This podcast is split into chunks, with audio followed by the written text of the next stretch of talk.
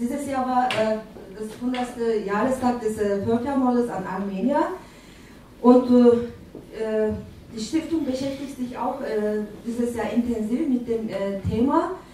Äh, warum wollen wir uns eigentlich mit dem Thema beschäftigen? War es uns äh, sehr wichtig, dass wir erstmal äh, darüber offen reden wollen, wollten.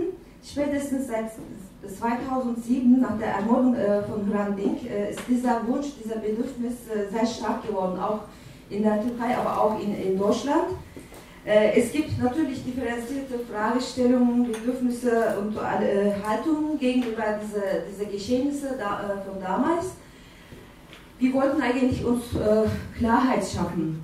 Wozu brauchen wir eigentlich die Klarheit über bestimmte historische Entwicklungen? Wir wollten, also das ist, ich denke, so, dass wir erstmal verstehen, was war das eigentlich. Natürlich, wenn man sich mit der Geschichte, Geschichte beschäftigt, ist man erstmal äh, hilflos. Man muss nur alles annehmen, was es war. Selbstverständlich gab es auch andere Vorstellungen, wie es sein sollte. Äh, mit dieser ganzen Veranstaltung oder Broschüre oder Diskussionsveranstaltung äh, ging es eigentlich uns auch da, darum, dass wir diese Klarheit schaffen, dass wir verstehen können, dass wir auch äh, Klarheit schaffen, dass es in Zukunft sowas nie wieder passiert, solche Massenmorde. Also das ist, äh, in diesem Sinne wollten wir auch diese Veranstaltung zustande bringen. Das war auch sehr wichtig, dass wir äh, die Geschehnisse von 1914, äh, 15 mit unterschiedlichen Facetten auch äh, äh, diskutieren sollten, Informationen holen äh, wollten. Und heute ist auch eine Veranstaltung von, von diesem Ziel. Und ich bin wirklich sehr froh, dass wir in Zusammenarbeit mit Comca, das war ja auch ein Vorschlag von Comca, dass wir diese, über dieses Thema diese Veranstaltung machen. Ich bedanke mich erstmal, dass Sie mit uns äh, diese Veranstaltung zustande gebracht haben und gebe ich das Wort erstmal an Juhat. Er wird auch ein paar Sätze zur Veranstaltung sagen. Danke erstmal. Genau, also mein Name ist Lord Gerland, ich bin Bundesvorsitzender von Comcast. Und äh, genau, ich hatte ein bisschen was, ähm, ich wollte Sie äh, sehr herzlich begrüßen im Namen von Concord. Concord äh, gibt es seit 1979, ist der Verband der Vereine aus Kurdistan in Deutschland.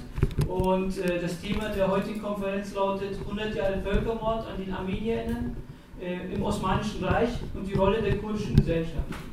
Als bundesweite Dachorganisation von Kurdinnen und Kurden ist es uns ein wichtiges Anliegen, dass wir die Geschichte unseres Volkes in ihrer Gesamtheit betrachten. Auch tragen unserer Meinung nach kurdische Organisationen, wie Konker eben, Verantwortung dafür, Diskurse in die Gesellschaft hineinzutragen. Insofern ist die Umsetzung der heutigen Konferenz ein bedeutendes Ereignis dieser beiden Ziele. Am 24. April 2015 jährte sich der Völkermord an den 1,5 Millionen Armenierinnen und Armeniern zum 100. Mal. Zielsetzung des Völkermords war unter anderem eine ethnische Homogenisierung, was in diesem Fall gleichbedeutend mit Vernichtung von Menschen, Kultur und Tradition ist. Ähm, welche Rolle spielte dabei die kurdische Gesellschaft? Waren Kurdinnen und Kurden ebenso Verfolgte und Opfer? Waren sie Täter? Vielleicht Kollaborateure? Wir freuen uns sehr, dass wir für dieses spannende, aber auch in Teilen der kurdischen Gesellschaft immer noch kontrovers diskutierte Thema die Rosa-Luxemburg-Stiftung als Partner gewinnen konnten. Ähm, einen besonderen Dank möchte ich daher an Frau äh, Kadir Kaji richten, die sich von Seiten der Rosa-Luxemburg-Stiftung ähm, besonders engagiert hat. Auch schätzen wir uns glücklich, dass wir mit Herrn ähm, Hilmar Kaiser und Herrn Ali Haidar Kotsch zwei bekannte Historiker gewonnen haben für diese Veranstaltung, die sich schon sehr lange ähm, wissenschaftlich fundiert mit diesem Thema auseinandersetzen. Und ich wünsche Ihnen allen informative Vorträge und im Anschluss spannende Diskussionen. Vielen Dank.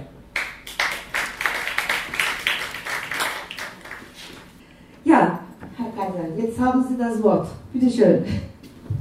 Funktioniert. Also erstmal herzlichen Dank an äh, Comca.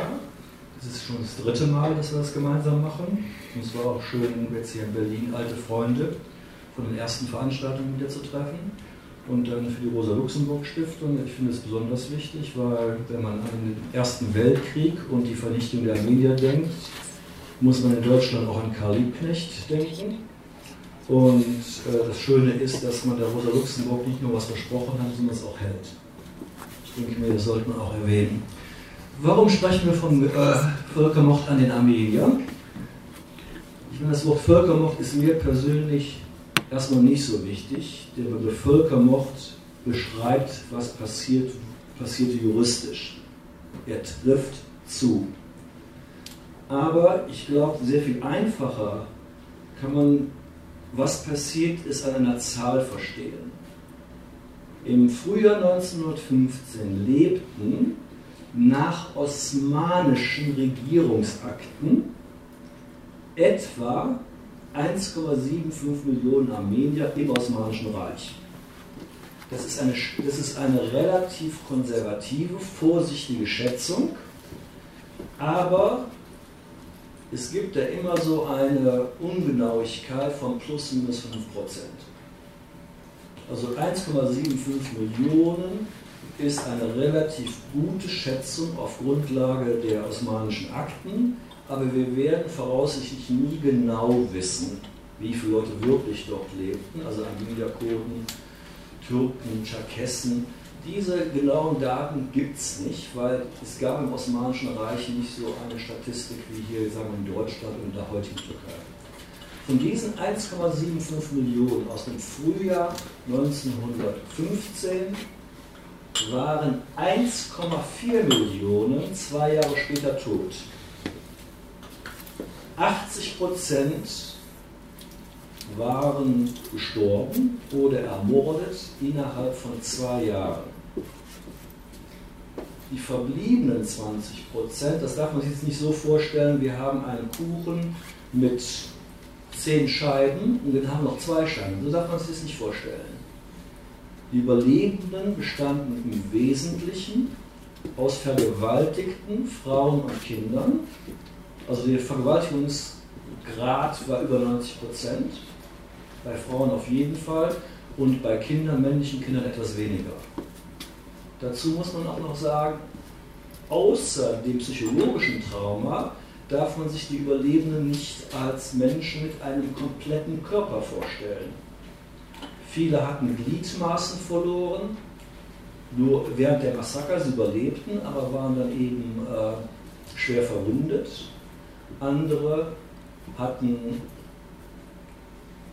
Krankheiten sich zugezogen, damals gab es Typhus, Tuberkulose, aber auch Geschlechtskrankheiten aufgrund der Vergewaltigung. Man muss also sich jetzt so vorstellen, die Leute waren in einer sehr viel schlimmeren Situation als Obdachlose auf einer Straße in Berlin. Und davon, das waren die 20 Prozent.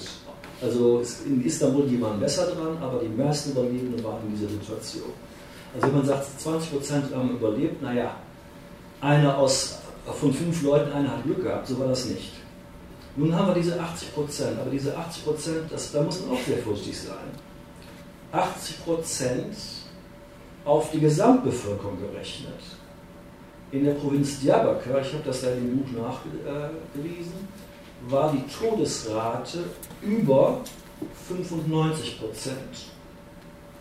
Das heißt, aus diesem Raum würde vielleicht eine Person überleben, wenn überhaupt.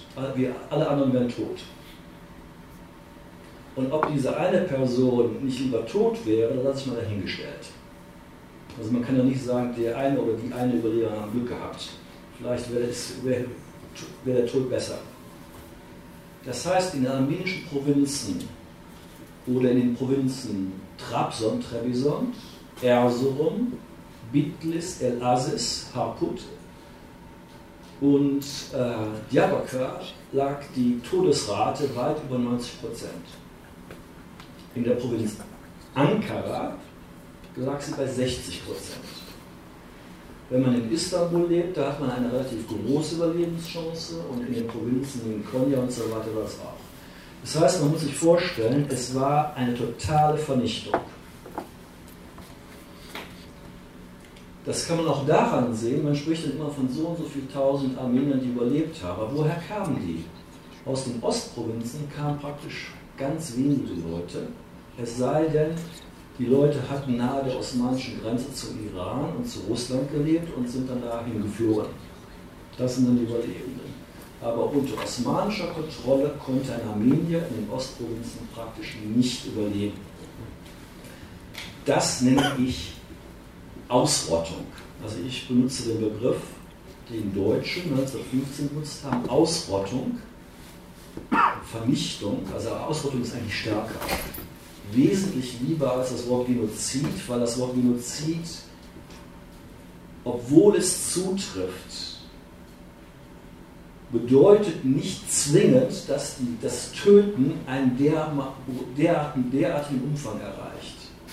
Das heißt, das Töten ging weit über das hinaus, was man von der Genoziddefinition generell erwartet. Also die Vernichtung der Armenier kann man in großem Umfang, in weiten Gegenden mit dem Holocaust vergleichen, was ich nicht möchte. Aber da kriegt man erstmal so eine Idee. So, und wie gesagt, das ist auf Grundlage türkischer Archive, nicht auf Grundlage armenischer Archive.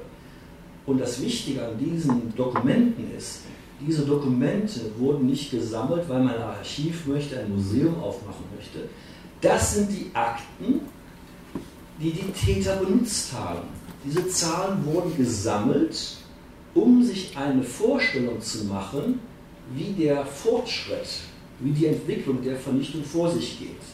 Das waren also praktisch, das war die Buchhaltung der Mörder. Das sind operative Akten. Auf Grundlage dieser Akten, auf Grundlage dieser Zahlen hat man Entscheidungen getroffen. Das war also nicht irgendjemand, ein Wissenschaftler geht daher und zählt mal und schreibt dann eine äh, Doktorarbeit darüber. Nein, das waren die Täter, die haben fortlaufend die Überlebenden gezählt und haben dann festgehalten, wie viele sind schon tot. Und das wurde, das wurde in äh, Abständen regelmäßig gemacht. Das ist ungefähr so, als wenn man so einen Supermarkt hat und man sieht, wie viel man verkauft hat. Abends die Kasse druckt das aus über den Computer, so viele Flaschen Bier sind weg und dann am nächsten Tag meist man das wieder. Das heißt, es zeigt eben auch die Planung. Das war geplant und nicht nur geplant, das war koordiniert von der Regierung. So, und jetzt, wenn man sich über den armenischen Völkermord unterhält, hört man ja immer so bestimmte äh, Begründungen, warum. Und eine ganz beliebte Erklärung, die wird vor allen Dingen äh, hier in Berlin zum Teil äh, verbreitet, ist, es war eine Christenverfolgung. Nun, das heißt, man behauptet, und das hat zum Beispiel einige armenische Historiker behaupten das, dass der Islam besonders gewalttätig sei und Völkermord begünstige. Die, das ist wissenschaftlicher Quatsch, aber die wirkliche Botschaft hinter der Behauptung ist, seid vorsichtig mit diesen Muslimen oder die aus dem Mittleren Osten kommen. Das ist totaler Unsinn. Also wenn der Islam Völkermord begünstigt, dann kann er vom Christentum noch sehr viel lernen. Weil es gab kein Freitagsgebet in Auschwitz bei den SS-Männern. Das waren alles Christen. Also diese ganzen religiösen Behauptungen, das sind Verallgemeinerungen, da geht es nur darum, Leute schlecht aussehen zu lassen, Vorurteile. Man soll nach den richtigen, nach den wahren Gründen suchen. Und da versuche ich jetzt gleich erstmal ein paar zu geben. Und man muss die Gesellschaft. So, um die Gesellschaft zu verstehen und warum es einen armenischen Völkermord gab, muss man die spätosmanische Gesellschaft, es war keine türkische Gesellschaft, es war ein Reich, es war kein Nationalstaat, wo verschiedene Gruppen lebten. Und die Karriere hing dann damals nicht davon ab, ob man Kurde, Türke, Armenier oder so weiter ist, sondern ob man A loyal zum Padishah, also zum Sultan war, oder B, genauso wichtig, ob man gebraucht wurde. Ist ja klar, ne? wenn man nicht gebraucht wird, ist man egal. Und der Nationalismus kam eigentlich relativ spät. So, warum gab es eine armenische Frage? Die armenische Frage ist ganz einfach, es ist eine Landfrage. Die Armenier, genau wie die meisten Kurden, lebten in Bergen. Und kommt jemand aus Kurdistan, Armenien? Okay. Ich war auch mal da, ein paar Mal, und was mir da aufgefallen ist, war die Qualität des Wassers. Wenn man in den Bergdörfern ist, kriegt man Wasser, da kann man in Berlin nur von träumen. Das kann man auch nicht mal kaufen. Das ist besser als dieses Mineralwasser da. Ne? Na, jetzt lachen ein paar Leute, warum erzählt er so einen Quatsch? Das ist aber ganz wichtig. In den Städten in der Türkei gab es kein gutes Wasser. Und wenn man nicht kein sauberes Wasser bekommt, wird man schnell krank. Das heißt also, die osmanischen Städte, das waren sehr ungesunde Orte, wo viele Leute, es gab ja auch kein richtiges Gesundheitssystem, wo sehr viele Leute relativ früh an Krankheiten starben. In den Bergdörfern war das ganz anders. Da überlebten viele Leute, weil man eben frisches Wasser, Joghurt und was weiß ich nicht hatte. Das heißt, da überlebten mehr Kinder in einer Familie, als nach dem Tod des Vaters zur Verteilung Land da war.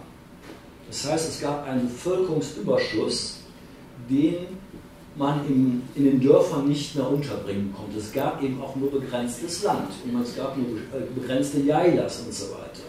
Das heißt, sehr früh begannen Armenier und Kurden aus den Bergen auszuwandern und die gingen in die großen Städte. Das war Istanbul, das war Damaskus und war Aleppo. Es gibt also zum Beispiel Saladin, der Eroberer von Jerusalem, war Kurde. Saladin Eyyubi. Es gibt in Damaskus seit dem Mittelalter ein kurdisches, einen kurdischen Stadtteil, genauso in Aleppo. Das waren also Leute, die sind da hingegangen, um Geld zu verdienen, um zu überleben. Das reichte aber nicht aus. Das heißt, wenn das nicht ausreicht, was macht man? Alle Leute waren bewaffnet, es gab keine Polizei, man bedient sich beim Nachbarn. Das heißt, es gab Stammesfäden zwischen verschiedenen Kurden, aber auch mit den Armeniern. Es ist ganz wichtig, diese Konflikte gab es nicht nur zwischen Kurden und Armeniern, die gab es auch unter Kurden. Und sehr viele Leute kamen unter die Kontrolle von kurdischen Aras, äh, Sheikhs und äh, Emirs. Das Wichtige ist, das waren so eine Art Leibeigene, das waren halbwegs Sklaven. Und das Wichtige dabei ist, das wurde im Fall der Armenier durch Missionare und andere und auch durch die armenische Kirche bekannt gemacht. Im Fall der kurdischen Muslime wurde das nicht bekannt gemacht. Den kurdischen Bauern ging es genauso dreckig wie den armenischen Bauern. Nur davon, darüber redete man nicht. Und nun, das wurde bekannt gemacht in Konstantinopel und die armenische Kirche und die armenische Elite in Konstantinopel reichte Petitionen ein und forderte Reformen. Als das nicht funktionierte, weil dem Sultan waren die kurdischen Anführer wesentlich wichtiger als die armenischen Bauern, klar, ne? das waren seine Alliierten begann man die armenische Frage zu internationalisieren. Das heißt, man begann ausländische Mächte mit den Petitionen reinzubringen und damit hat man dann die offizielle diplomatische armenische Frage. Gleichzeitig radikalisierten sich die Armenier, das heißt, man begann die ersten armenischen Parteien, sozialistische Parteien, es waren, waren zum Teil anarchistische Parteien, und die organisierten die Selbstverteidigung der armenischen Dörfer gegen die kurdischen Aschirets. Und da hat man dann diesen ethnischen Konflikt drin. Das ging weiter bis etwa, es gab die 1890er Massaker, ich springe jetzt über sehr viele Dinge. 1908 gab es dann in der Türkei eine Revolution. Türkische Offiziere gemeinsam mit armenischen Revolutionären organisierten einen Militärputsch und man führte die Demokratie ein. Und dann passiert etwas ganz Interessantes. In der Demokratie braucht man Stimmen, sonst wird man nicht gewählt. Und die kurdischen Anführer, die haben sich natürlich zur Wahl gestellt. Und wenn ich der Boss vom Aschiret bin, dann weiß ich ganz genau, das gesamte Aschiret stimmt für mich. Und die jungtürkischen Anführer haben dann sehr schnell gemerkt, wenn wir eine Mehrheit im Parlament haben wollen, müssen wir uns mit den alten Eliten der Kurden arrangieren. Und man wechselt, den, äh, man wechselt die Allianz. Das heißt, man bricht die Versprechen an die armenischen Genossen und als Revolutionäre geht in eine Allianz mit den reaktionären kurdischen Eliten. Resultat war, nichts änderte sich praktisch für die kurdischen und die armenischen Bauern. Die Armenier ließen das nicht auf sich sitzen und man machte das Gleiche, was man vorher gemacht hat. Man internationalisiert die Frage ein zweites Mal. Und da kam dann 1913 das armenische, 14 das armenische Reformprojekt. Und das war besonders peinlich. Das Osmanische Reich, die Türkei, hatte den Balkankrieg verloren. Man war sehr schwach. Und dann setzten sich die Russen, Deutschen, Engländer und Franzosen zusammen und sagten, ja, okay, jetzt führen wir eine internationale Kontrolle in den kurdisch-armenischen Provinzen ein und überwachen die Durchführung der Reformen. Und das war für türkische Nationalisten der Albtraum an sich.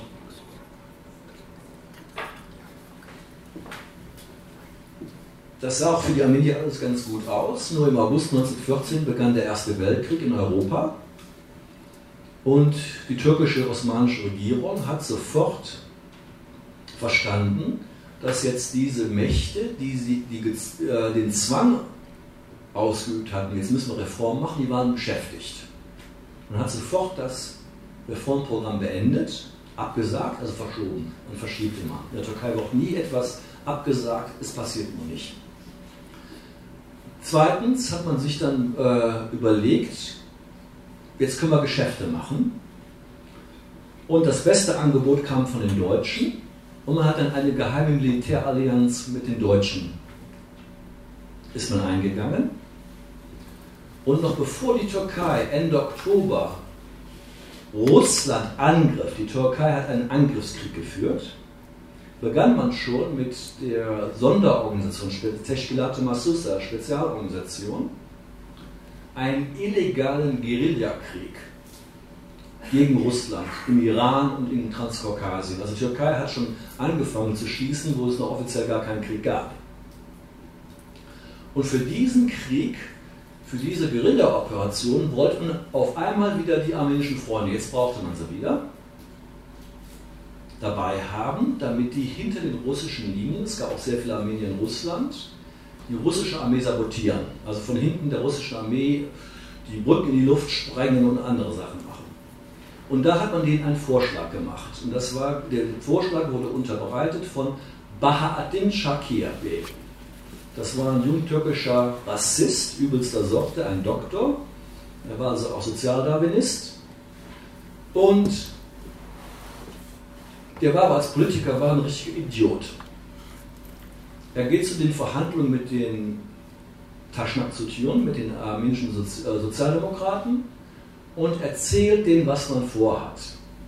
Also ich gehe dazu keiner, ich gehe dazu keiner Verhandlung, er erzähle denen den Kriegsplan, der ein Staatsgeheimnis ist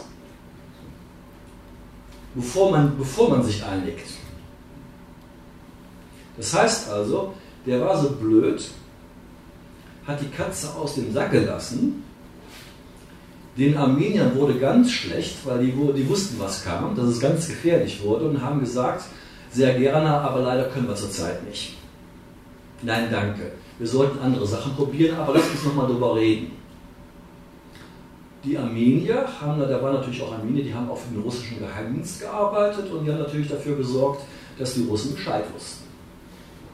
Nur andere Armenier in den armenischen Organisationen haben für den türkischen Geheimdienst gearbeitet und die haben natürlich dann auch berichtet, dass da geredet wurde.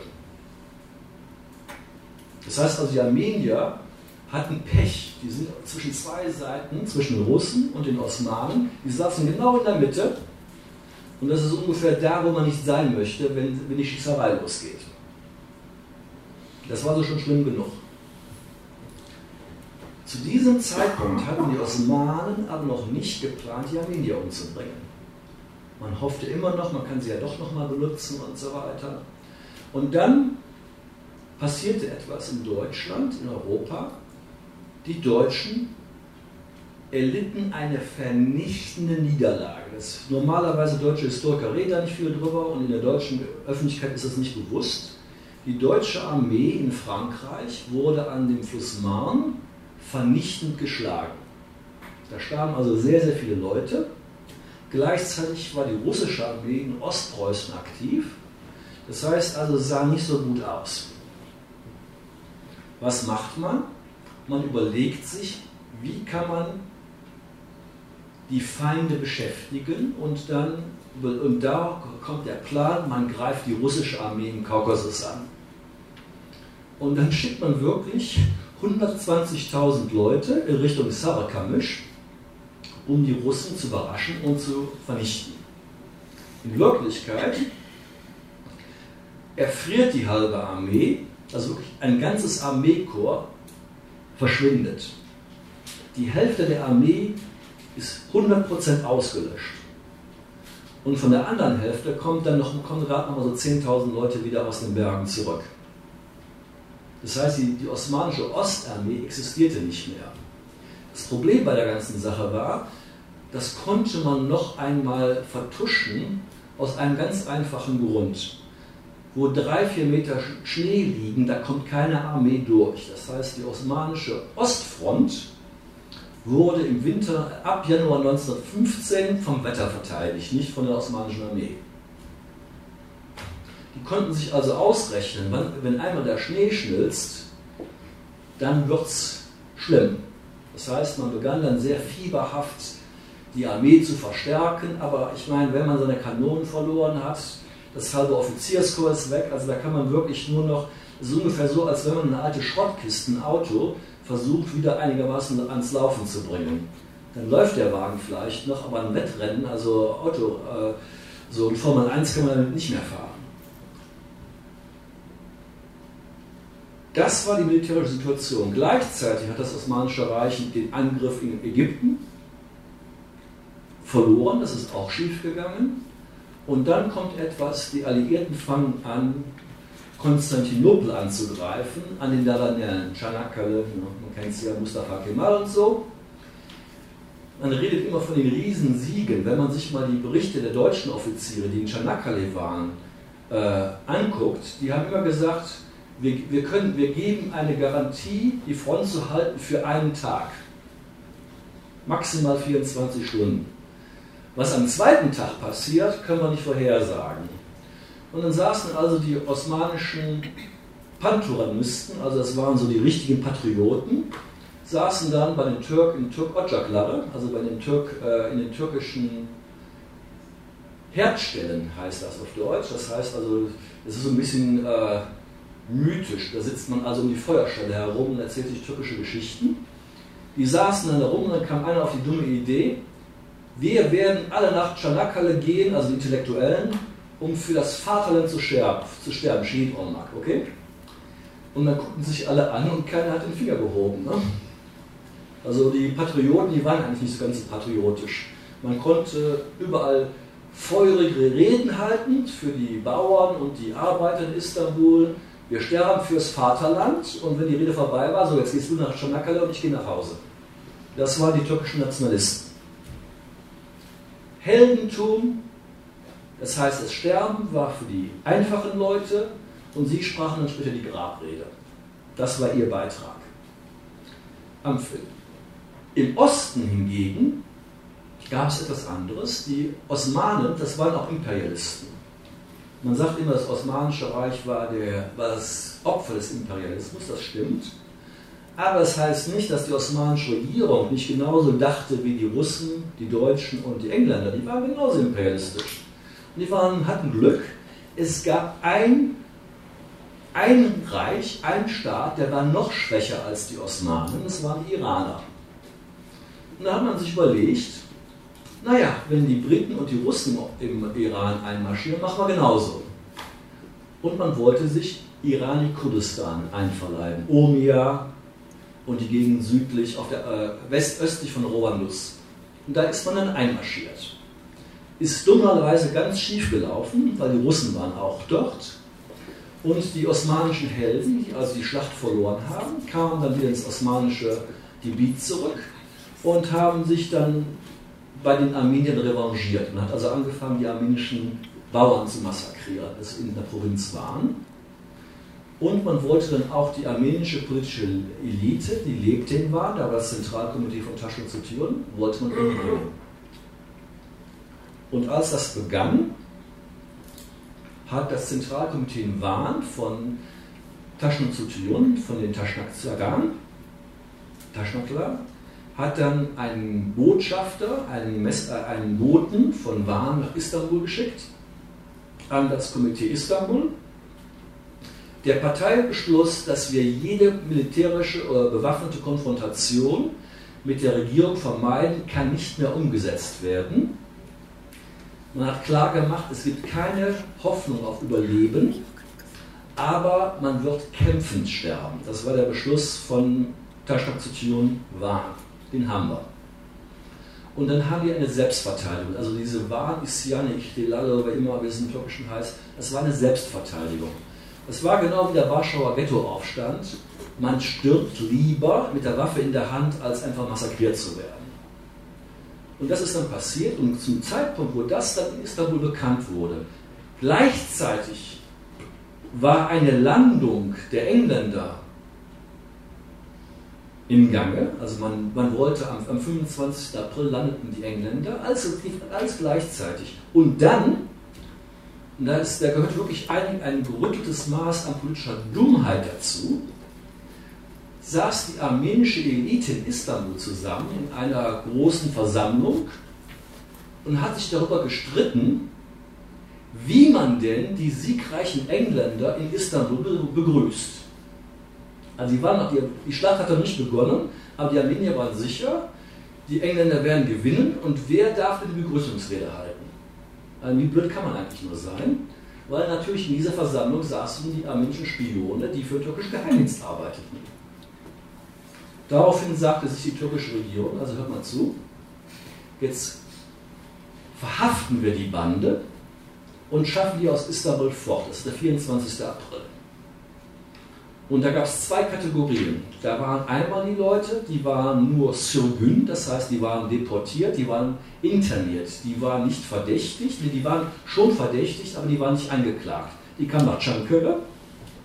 Und die andere Gruppe, das waren die politisch Schuldigen, also denen wollte man einen Prozess machen, obwohl man nichts, man hatte nichts in der Hand. Und man dachte, die werden wir vor das Gericht stellen, die kamen nach Ayash. Was aber die armenische Historiografie tunlichst vermeidet, ist zu erwähnen, nicht alle wurden verhaftet. Der Anführer von Taschnazutjun Vargisbe, Serengilian, das war der Abgeordnete von Erzurum, unser Kriko Sohrab, wurden nicht verhaftet. Die waren weiterhin politisch aktiv. Das ist ganz wichtig. Gleichzeitig wurden in allen Provinzen die armenischen Anführer auch verhaftet. Das heißt, man wollte sicherstellen, a, die Armenier machen keinen generellen Aufstand. Ob das sie geplant haben, war völlig egal. Das war das, was die osmanische Regierung dachte. Zweitens, man, macht, man stellt sicher, dass wenn wir aus Istanbul fliehen müssen, sind die Typen nicht da und übernehmen die Regierung. Man muss sich vorstellen, zu diesem Zeitpunkt hatte man in Eskişehir hier Gebäude vorbereitet, wo die Regierung weiterarbeiten sollte. Die wussten also wirklich am 24. April nicht, ob sie am 25. April noch in Istanbul sind. Hinterher haben sie natürlich alles gesagt, alles unter Kontrolle und kein Problem. Wenn man sich die Akten vom Tag anguckt, da weiß man ganz genau, die hatten Angst bis zum Geht nicht mehr. Das war also der 24. April und dann geht's los. Jetzt hat man die Leute verhaftet überall, und man hat aber keine Anklageschrift, man hat nichts, wo man die mit festnageln kann. Was macht man in der Türkei? Im Ersten Weltkrieg, in den 20er, in den 30ern, in den 40er, 50er, 60er, 70er, 80er, 90er Jahren und wahrscheinlich auch heute noch. Man lädt die Leute zu einem Interview ein, wo man sie dann foltert. Man versucht also aus den Leuten äh, Geständnisse herauszuprügeln und man kriegt nichts. Ich habe in diesem Jabaka-Buch, das da vorne liegt, genau gezeigt, wo Talat sagt, habt ihr denn endlich was gefunden? Wochen nach der Verhaftung. Und es gab nichts. Es gab keine armenische Verschwörung. Was die türkische Regierung heute behauptet, ist genau das Gegenteil, was die türkischen Akten sagen. Und wenn man sich diese türkischen Propagandisten anguckt, dann kann man denen zuhören und sagt dann, habt ihr denn ein Aktenstück zu, wo ihr das äh, belegen könnt, möglichst aus den türkischen Archiven. Und die haben alles Mögliche, aber nicht ein einziges türkisches Aktenstück. In dem Moment, wo sie ein türkisches Aktenstück benutzen würden, müssten sie zugeben, dass sie einfach lügen. Es ging so weit, dass während der Deportation in Ankara sagt der Wali zum Militärkommandanten von Ankara, jetzt deportieren wir die Armenier. Militärkommandant zum Wali, zum Gouverneur, machen wir nicht. Die Leute sind friedlich, die arbeiten, die brauchen wir. Und für den osmanischen Krieg brauchen wir deren Unterstützung. Antwort vom Wali, völlig egal, weil die nichts machen, weil die friedlich sind, ist das eine gute Gelegenheit, um die loszuwerden. Antwort vom Militärkommandeur an den Wali, mehr oder weniger, du spinnst, machen wir nicht. Wali schreibt an den Innenminister Talat B., Militärkommandeur ist praktisch ein Verräter, er ist der Retter der Armenier, den müssen wir loswerden und er, er, er, er, er folgt nicht meinen Befehlen. Militärgouverneur an Innenminister, ich bin Militär, ich folge nicht den Befehlen der Zivilbehörden. Talat zu Enver Pascha, Oberkommandierender der Osmanischen Armee, erzählt die Geschichte, Antwort von Enver Pascha am Militärgouverneur Ankara, folgt den Befehlen der Zivilregierung. Die Armenier in Ankara wurden auf, nach unter, mit Unterschrift von Enver und Talat deportiert, weil sie keine Revolutionäre waren. Das ist genau das Gegenteil, was die türkische Regierung heute behauptet. Also diese ganze türkische Lügen, das ganze türkische Lügengewebe ist genau das Gegenteil von dem, was man da sieht. Nun die Deportationen. Meiner Ansicht nach wurde der Beschluss zur Vernichtung der Armenier um den 18. bis 20. Mai 1915 gefasst. Das ist, als klar war, dass Wahn verloren geht, weil die russische Armee marschierte auf Wahn und die osmanischen Truppen mussten sich zurückziehen. Es gab keine Koordinierung zwischen Wahn und den Russen. Das war reines Glück für die Armenier in Wahn. Und als die Osmanen sahen, dass der sogenannte Aufstand in ihren Augen, der Aufstand Erfolg hatte, da beschloss man dann, zwei Dinge zu machen. Das ist ganz wichtig. Einmal, die Grundlage für jede zukünftige, zukünftige, in der Zukunft ausländische Intervention auszulöschen. Ausländische Intervention heißt das armenische Reformprojekt. Das armenische Reformprojekt macht nur dann Sinn, wenn es Armenier gibt. Wenn man keine Armenier mehr hat, hat man kein Reformprojekt, klar? Wenn man heute in der Türkei keine Kurden mehr hätte, gäbe es keine kurdische Frage. Also alle diese Fragen, diese Ansprüche auf Autonomie, Unabhängigkeit beruhten auf einer Tatsache vor allem, das war die Existenz einer lokalen Bevölkerung. Und dann hat man gesagt, okay, damit machen wir jetzt Schluss. Und man beschließt, an, zu diesem Zeitpunkt die Armee zu deportieren. Und ganz wichtig, das war nicht temporär, das war nicht vorübergehend. Das war von Anfang an als das Ende der armenischen Gemeinden in Kurdistan, Armenien, so geplant. Wo, woher wissen wir das?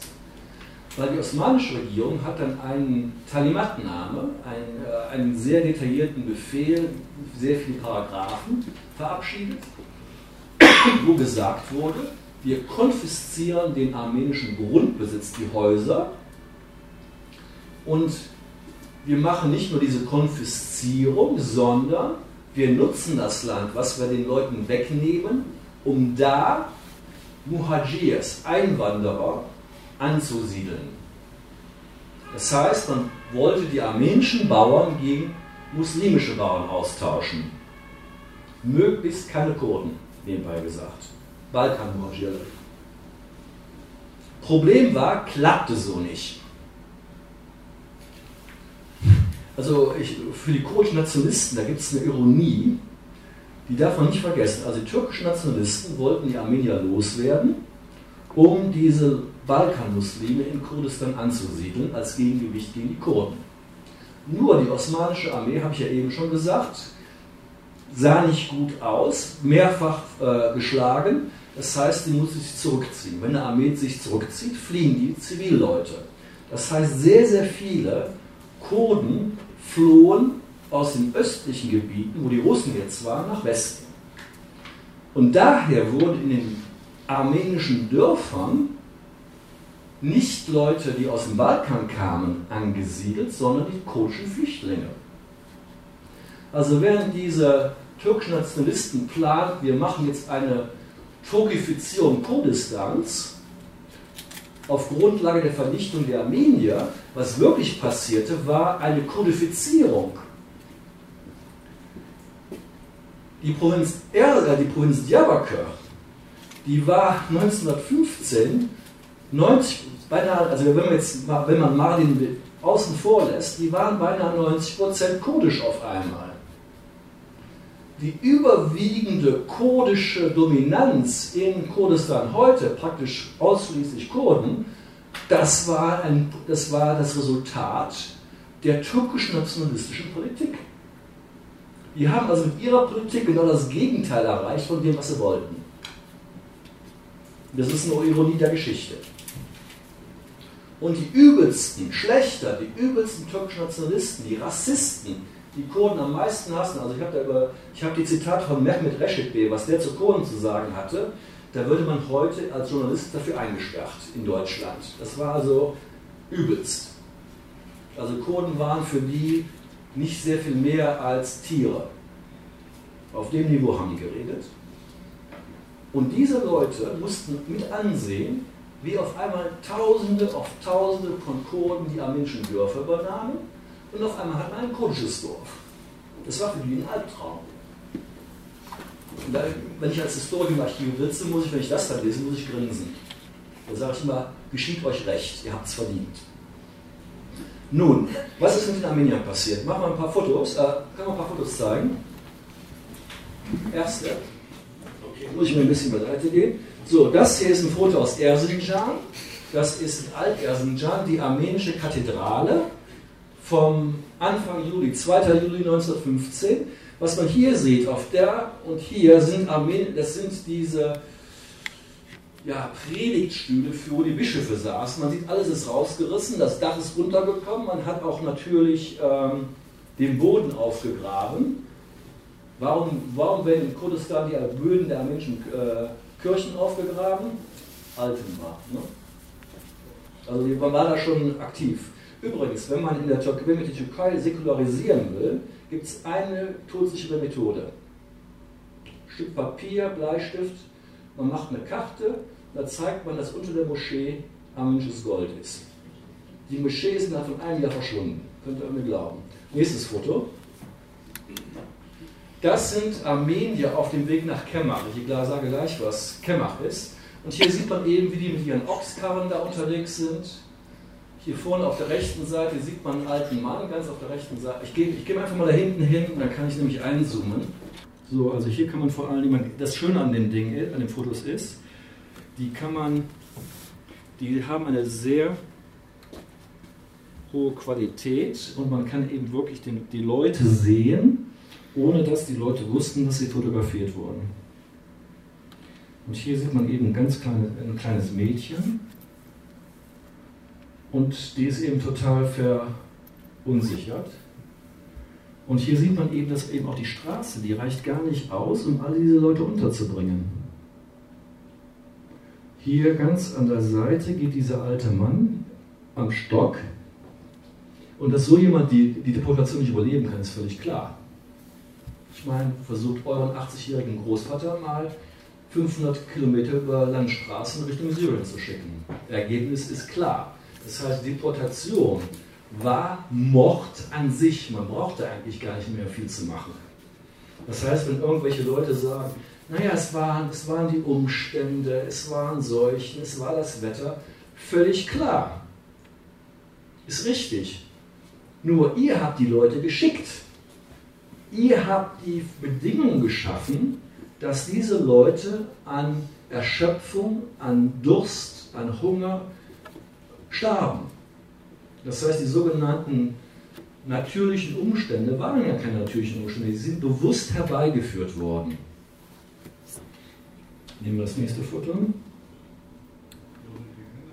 So, das ist ganz interessant. Das ist die Armenisch, das ist der erste oder zweite Tag der Deportation. Also die Leute haben gerade gestartet aus, aus der Stadt Endes, das heißt auf Türkisch Sushehri, im Osten der Provinz Sivas. Die waren auf dem Weg auch Richtung Refair, Imranle, Sara.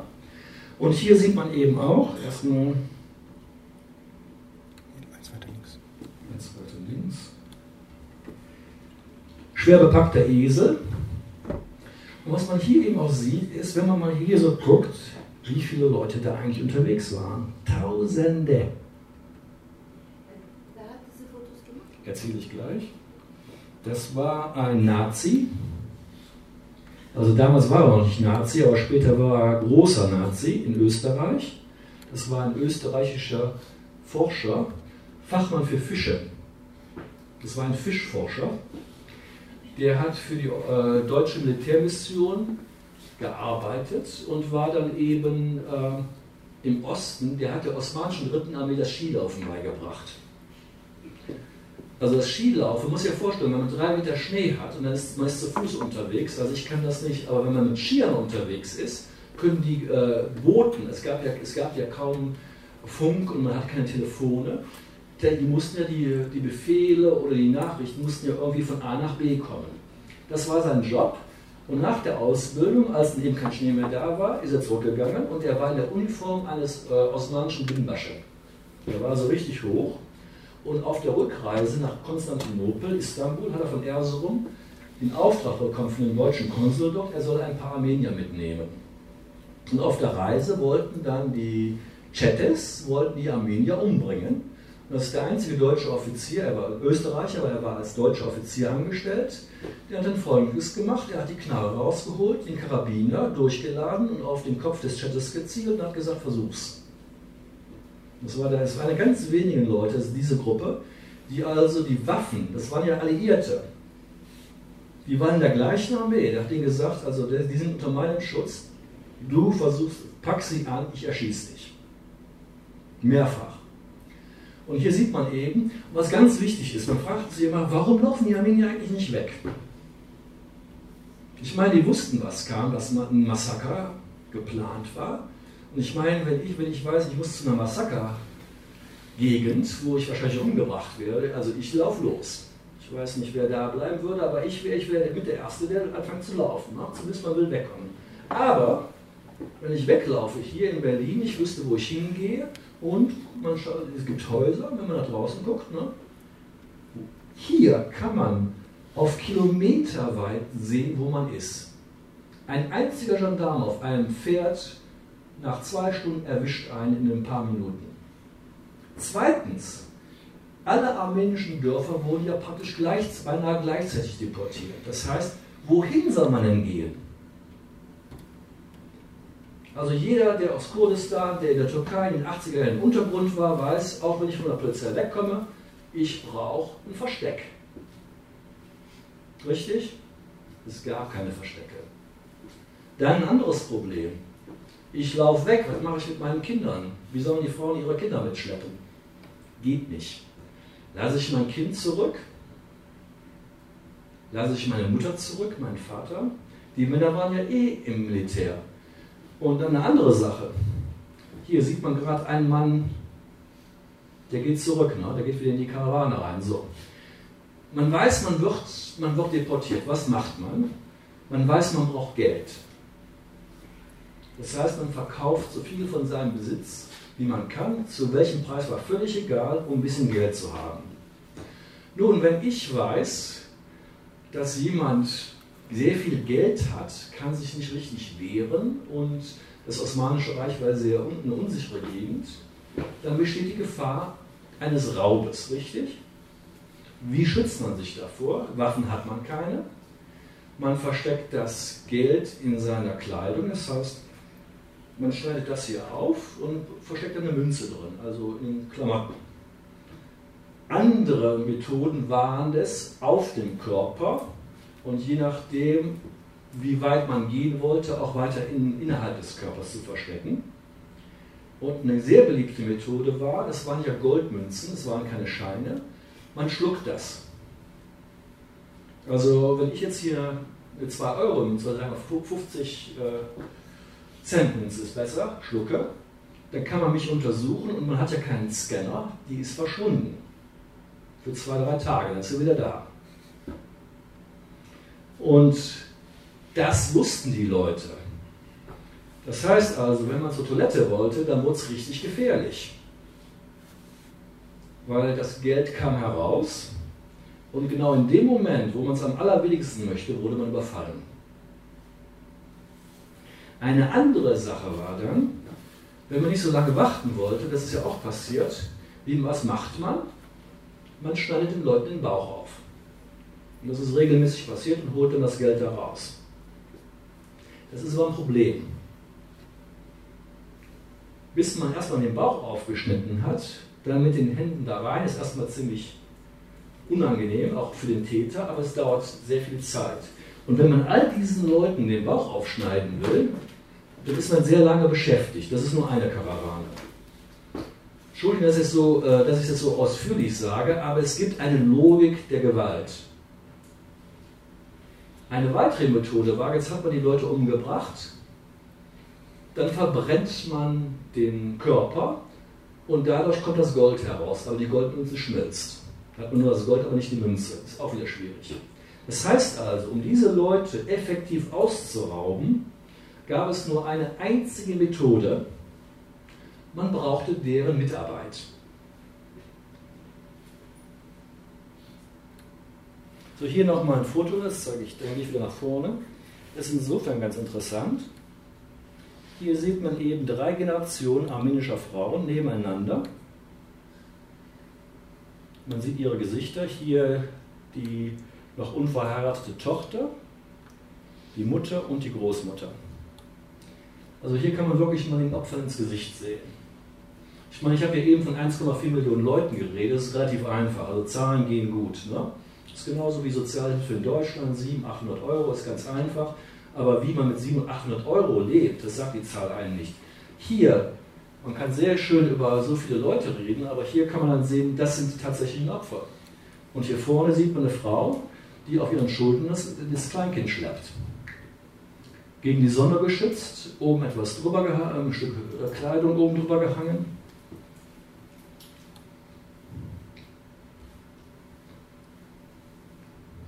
Als ich das Bild zum ersten Mal türkischen Historikern gezeigt habe, haben wir gedacht, das sind Muslime, weil die Kopftücher haben. Also für einen türkischen Nationalisten sehen Armenier ganz bestimmt aus. Die konnten sich nicht vorstellen, dass zwischen armenischen Bauern und türkischen Bauern es lediglich einen religiösen Unterschied gab und die kulturellen Unterschiede, wie zum Beispiel auch in der Kleidung, die waren relativ begrenzt. Und wenn man hier auf das Foto sieht, dann stellt man eins fest. Es gibt kaum Gendarmen, die die Leute bewachen. Also die Deportation wurde mit sehr, sehr wenig Leuten durchgeführt. Jede, jede Karawane, die Karawanen waren übrigens nummeriert. Es gab Erzurum 1, 2, 3, 4, Trabzon 1, 2, 3, 4. Jede dieser Karawane hatte eine Liste. Auf dieser Liste waren alle Leute eingetragen, die in dieser Karawane waren. Und auf der Liste wurden dann die Abgänge, das heißt die Leute, die tot waren oder wo die Kinder oder die Frauen gestohlen wurden, die wurden dann ausgetragen. Das heißt, es gab eine komplette Buchführung. Und diese Depo also ging so los. Also wir haben jetzt, das ist jetzt ein armenisches Dorf. Ihr seid alle Armenier. Ich bin der Deportationsoffizier ich komme ins Dorf, sage alle aus den Häusern raus, also alle aufstehen, da draußen hin und dann halte ich dann, werdet ihr unter Bewachung für einen Tag da festgehalten. Während dieses eines Tages wird eine Liste vorbereitet, wer ist hier. Der zweite Schritt war, diese Liste wurde dann mit dem Nyphus Register, das heißt mit dem Einwohnermelderegister der Türkei, des Dorfes, abgeglichen, nach dem Motto, haben wir denn alle erwischt? Wir wollen ja keine Leute äh, äh, verpassen. Dann wurde diese Liste, die, Ab, also die Deportationsliste, da gab es drei Kopien. Eine ging nach Istanbul zur Zentralregierung, eine blieb am Ort und eine Liste, die ging mit der Karawane auf die Reise und da wurden dann die Leute ausgetragen. Nun, nach einer Zeit, die Leute starben. Also ihr habt eben den alten Mann gesehen, die kleinen Kinder, die überleben das nicht. Ich muss mich bei ganz beeilen, okay. Aber worum es da geht, ist, dass er dieses, das Systematische versteht. Das heißt, nach einer gewissen Zeit, also die Idealgröße für eine Deportationskarawane aus den Dörfern war 1000. Nach einer Zeit sagen wir, haben wir noch 500. Das war aus der Sicht der osmanischen Regierung nicht effektiv. Das heißt, dann wurden, wurde diese Karawane an einem bestimmten Ort, wie Erzincan in der Ebene, festgehalten für einige Tage, bis eine Karawane aus Trabzon kam und dann hat man wieder seine 1000 Leute. Man fasste das zusammen. Und gleichzeitig sagte man den Leuten, das ist tatsächlich passiert. Man hat den Leuten gesagt, hier ist Erzincan, da hinten ist Kemach, Kemach-Oase, da gibt es ein Massaker. Und man sagte den Leuten buchstäblich, alle, die nicht zahlen können, werden umgebracht. Die wussten also ganz genau, es gibt ein Massaker und wenn ihr nicht zahlt, du bist tot. Das heißt, die Leute hatten zwei, drei Tage, das Geld aus ihren Körpern hervorzuholen, um dann im Kemmach an der Brücke zu bezahlen. Das war die, das war die Mitarbeit der Opfer beim Raub. Das haben die im Kemmach gemacht und es gibt nahe Malatya gibt es einen Ort, der heißt Firinjela. Da ist, wo diese Turgut Özal, der Vlethastanese ist. Ein Kilometer weiter. Genau das gleiche passiert. Und dann wurden die Leute umgebracht. So, das war der Deportationsprozess und deshalb wissen wir ganz genau, wie diese Zahl 1,4 Millionen zustande kam. Wir haben nicht diese Deportationslisten von den Karawanen. Ich habe nur eine einzige gefunden von den Leuten von Adabazar, als die in der Wüste ankamen. Eine einzige Liste, da haben sie im Archiv Mist gebaut. Die haben sie katalogisiert, weil sie nicht wussten, dass, also sagen wir mal so, ich bin kein besonders ordentlicher Mensch und wahrscheinlich andere auch nicht. Manchmal legt man was ab in den Büchern, wenn man sehr viel liest, da äh, als Lesezeichen und dann fünf Jahre später, man kommt da das gleiche Buch und oh mein Gott, da ist das Ding ja. Und die Osmanen waren ganz genauso. Manchmal endet so ein Dokument ganz woanders und keiner merkt es. Da findet man, sagen wir mal, hat so einen Stapel Papier und das geht da, sagen wir mal, ums Kochen und dann findet man auf Seite 500 ein anderes Stück Papier, da geht es uns um Ermorden. So ist das passiert, so hat die Liste überlebt. Und daher wissen wir, dass diese Listen auch tatsächlich existieren. Wir haben nicht nur davon gehört, oder es gibt Berichte über die Listen, wir haben eine. Und deshalb sind diese 1,4 Millionen sehr, sehr genau. Und noch eine letzte Sache einige Armenier, das ist ganz wichtig, weil wir haben eben über Religion gesprochen, einige Armenier, die man brauchte, also man brauchte die als, es war ja keine moderne Gesellschaft, man brauchte ja diese Schmiede, um, die, um Sachen zu reparieren, für die, für die Pferde und so weiter, man brauchte Bäcker. Die wurden zurückbehalten, die durften da bleiben, aber sie mussten konvertieren zum Islam. Bis zu 5% der lokalen Bevölkerung durften Konvertiten sein. Nun, jeder weiß, Muslime sind alle gleich und wenn jemand den Islam akzeptiert, ist er Muslim. Nicht im Osmanischen Reich. Alle armenischen Konvertiten wurden in den Nüfus, also in der Bevölkerungsregister, weiterhin als Armenier geführt. Als Armenier durfte man glauben, was man wollte, man war immer Armenier. Deshalb ist das, die Behauptung der Christenverfolgung völlig falsch. Das Osmanische Reich war kein islamischer Staat, es war ein türkisch-nationalistischer Staat geworden. Und jetzt höre ich auf.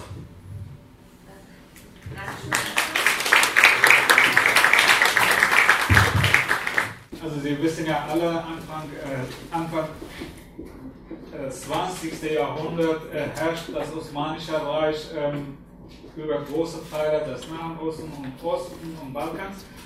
äh, also doch in Vielvölkerstadt äh, brechen zunehmend Konflikte aus. Den Ersten Weltkrieg nutzte die herrschende Jugendbewegung, äh, um die armenische Minderheit in Kurdistan sowie in Kleinasien und auch Kurden aus Kurdistan zu beseitigen. Die Jungtürken putschten sich an die Macht ab 1913. Äh, natürlich ab dann herrschte eine Einparteiendiktatur. Also ähm, das ist ja uns allen bekannt natürlich. Deren Ideologie die christliche sowie auch äh, kurdische Bevölkerung als äh, illoyale Be äh, Bevölkerungsgruppe darstellt, als äh, Agenten fremder Mächte. Also so wurde ja in der Zeit 1913 bis 18 also äh, eine Formulierung der Jungtürkenbewegung. 1915 werden Armenier erst aus Kurdistan und danach aus äh, der äh, Kleinasien, äh, Kleinasien deportiert. Natürlich ähm, ab 1913 übernahmen die Führer des Komitees für Einheit und Fortschritt, zum Beispiel Tarat Pascha, Enver Pascha, äh, dann äh, Dr. Nasen Bahatin Shaki, hat viel mehr über Dr. Bahatin Shaki auch gesprochen. Äh, äh, natürlich, die kommen ja an die Macht und dann äh, die Sondereinheiten, also der Strate Masusa äh, Organisation natürlich äh, übernahm die Aufgabe der Ermordung der Armenier und dann die Deportation der Kurden aus Kurdistan. Also in der Zeit lautete die jungtürkische Propaganda, dass es massive Aufstände unter den Armeniern gegeben habe und dass massenhaft Armenier auf die russische Seite über, übergelaufen wären. Aber die historischen Forschungen natürlich kommen zu anderen Ergebnissen. Die Armenier haben sich so, wie zum Beispiel in Wambi schilderte, haben sich nur verteidigt, also mehr nicht. Äh, von einer direkt dem Zentralkomitee der jungen türkischen äh, Partei unterstellten Sonderorganisation Iskana Ashair Muhajirin Bedriyati wurde 1913 gegründet, weil in dieser Zeit wurde in Kurdistan äh, ein Aufstand stattgefunden, also von Malaserim, also Bitlis-Aufstand nennt man ja auch. Genau in der Zeit wurden, also das war natürlich ein äh, Vorspiel zum äh, Völkermordgedanke. Das heißt, die Kurden wurden in der Zeit vor Ort, also die Führenden wurden vor Ort ermordet und dann alles andere, also die wurden ja nach Nordafrika und dann nach Westanatolien also äh, deportiert. Man geht davon aus, so circa 1000 Familien wurden ja in der Zeit deportiert, 1913 äh, Herbst.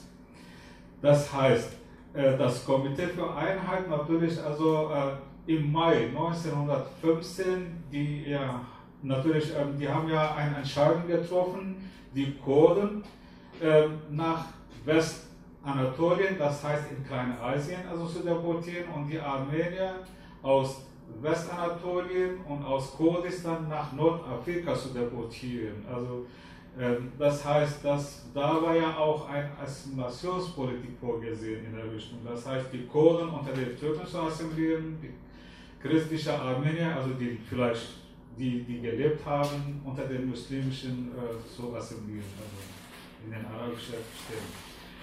Äh, kriegsbedingte Umsiedlungen getan. Am Anfang dienten diese nur einem Zweck, also die, das, das Komitee für Einheit natürlich, die führende der Ausrottung sämtlicher armenischer Bürger. Innerhalb von zwei Jahren, also 1915 bis 1917, wurden ca. anderthalb Millionen Armenier äh, im Osmanischen Reich aus, aus ihrem Heimat, aus ihren Häusern vertrieben und zu Fußmärschen gezwungen, die so gestartet waren, dass die Menschen massenhaft an Hunger, Erschöpfung und an Seuchen starben, wenn sie nicht schon am Beginn des Weges massakriert wurden. Schwere Verbrecher erhielten Haftverschonung und wurden natürlich ähm, von Sonderorganisationen zu Todesschwadronen, also diese Chatters, rekrutiert, um die deportierten Konvois und vor allem armenische Männer zu dezimieren. Vergewaltigungen und bastialische Morde waren an der Tagesordnung. Ziel des ganzen Unternehmens Vernichtung des armenischen Volkes, äh, Verbannung ins Nicht wie es der damalige Innenminister Talat Pascha in einer Telegram schilderte. Also ihr Ablauf folgte dabei immer demselben Muster Ausschaltung der politischen Führer und intellektuellen Elite, Hausdurchsuchungen und die Aufforderung an alle Armenier, ihre Waffen abzuliefern. Darauf folgte natürlich der Deportationsbefehl. Die Männer trieb man zusammen und schlachtete sie außerhalb der Wohnorte ab. Die umliegenden Dörfer wurden Erdboden, Erdboden gleichgemacht. Frauen, Kinder wurden in bewachten Konvois deportiert. Äh, die schönsten Frauen und Mädchen an Muslime verkauft und versteigert. Raub, Mord und Vergewaltigung durch Geheimdienstmitarbeiter, Chatters, Gendarmen, Soldaten. Äh, natürlich wurden von denen also vergewaltigt in der Richtung. Ähm, die ähm, also dann wurden die Deportierten über Nebenwege abseits der Hauptstraße nach Mesopotamien getrieben. Wasser, Nahrungsmangel taten das Übrige. Überlebende Zeugen berichteten, dass die Hauptroten der Deportation taten das Übrige. Ähm, die Armenier starben so, der deutsche Schriftsteller Armin äh, Theophil Wegner, also in seinem Tagebuch, ähm, Gendarmen, Militärpolizisten und Soldaten erschlagen die Armenier berauben, erschossen, erhängt, vergiftet, erdolcht, erdrosselt, von Seuchen versät, ertränkt, erfroren, verdurstet, äh, verhungert, verfolgt, von Schakalen angefressen. Kinder weinten sich in den Tod, Männer zerschmetterten sich an den Felsen, Mütter warfen ihre Kleinen in die Brunnen, Schwangere stützten sich mit Gesang in den Euphrat. Alle Tode der Erde, die Tode aller Jahrhunderte, Hunderte, starben sie. Also so schilderte der deutsche äh, äh, Sanitäroffizier in seinem Tagebuch natürlich. Aleppo, natürlich Nordsyrien, war ja ein zentraler Durchgang. Diejenigen, die nackt zerstrumpt und ausgehungert nach Monaten dort ankamen. Griechen lebenden Leichen zusammen mit den, die mit den per Bahn abtransportierten, deportierten die westlichen Provinzen, Provinzen wurden sie in außerhalb der Stadt gelegene Lager gefährdet ähm, Endstation war äh, der Resort in den äh, Nordsyrien natürlich, also nordsyrischer Wüste. Also, ähm, da waren auch natürlich Kurden, nicht nur Armenier, die früher dort also deportiert wurden vor der Armenier. 1913 auf 19, äh, 1877, 80. Ähm, Natürlich, also die zuständige Regierungsstellen der Innenministerium, also äh, Innenministerium, Innenminister war Nasser Talat Pascha in Kurdistan sowie in Kleinasien, äh, Kleinasien entließen zum Zweck der Mordaktion schwere Verbrecher aus der Haftanstalten und ermunterten auch kurdische Banden, sich zu beteiligen. Ein Augenzeuge berichtete dem deutschen Konsul Röster in Aleppo, in Bosnien ist die ganze Bevölkerung circa 1800 Frauen und Kinder und wenigen Männer ausgewiesen. Sie sollten angeblich nach Urfa transportiert werden. Am Girksu, einem Nebenfluss des Euphrat, müssten sich, sie sich auskleiden und äh, wurden sämtlich niedergemacht und in den Fluss geworfen.